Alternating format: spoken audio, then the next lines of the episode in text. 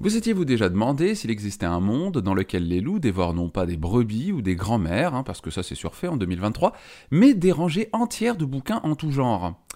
Eh ben moi non plus, mais ce podcast va quand même vous donner une idée de ce que ça pourrait donner. Je m'appelle Mathieu, je suis créateur de contenu indépendant sur internet, loutubeur et désormais podcasteur avec mes lectures du loup, maintenant disponibles en format audio. Les lectures du loup, ce sont des chroniques et billets d'humeur hebdomadaires dans lesquels je vous parle de livres que j'ai lus et appréciés, adorés ou détestés hein, d'ailleurs, et dans lesquels je me laisse carte blanche pour vous les faire découvrir avec humour, tout en vous parlant un peu de ma vie au passage, parce que vu toutes les vies de bolos qu'il m'arrive au quotidien, je pense que moi aussi un jour je pourrais écrire une saga.